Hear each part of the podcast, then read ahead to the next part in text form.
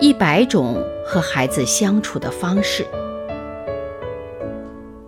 成长是一场旅行，我们和孩子一同启程。大家好，我是王宇。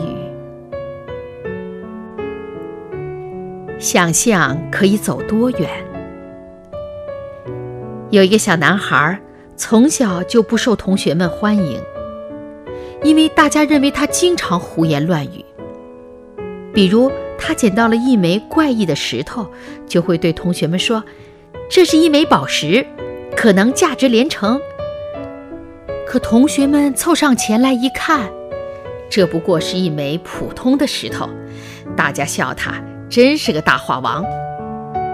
可这小男孩并不在意，不管发现什么东西，他都能动用他超人的想象力，从另一个角度发表他的看法。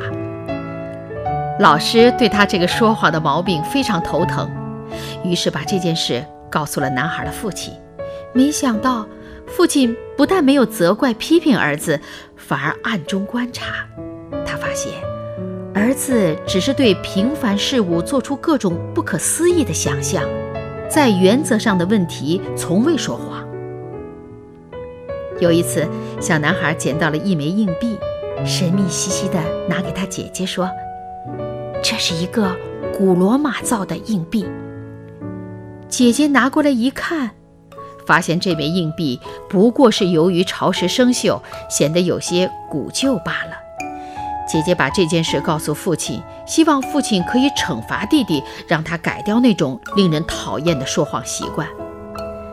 可是父亲却对小男孩说：“你的想象力真了不起。”对于父亲的宽容，许多人都不以为然，认为一定会害了孩子，说不定他长大以后会变成一个满口大话的人。但是谁也没有料到，小男孩长大后成为了著名的科学家，并提出影响后世的进化论学说。没错，他正是达尔文。没有想象。就没有今天的进化论。想象力是孩子最宝贵的天赋，父母应该鼓励孩子用想象去观察和反映世界，哪怕它不合现实。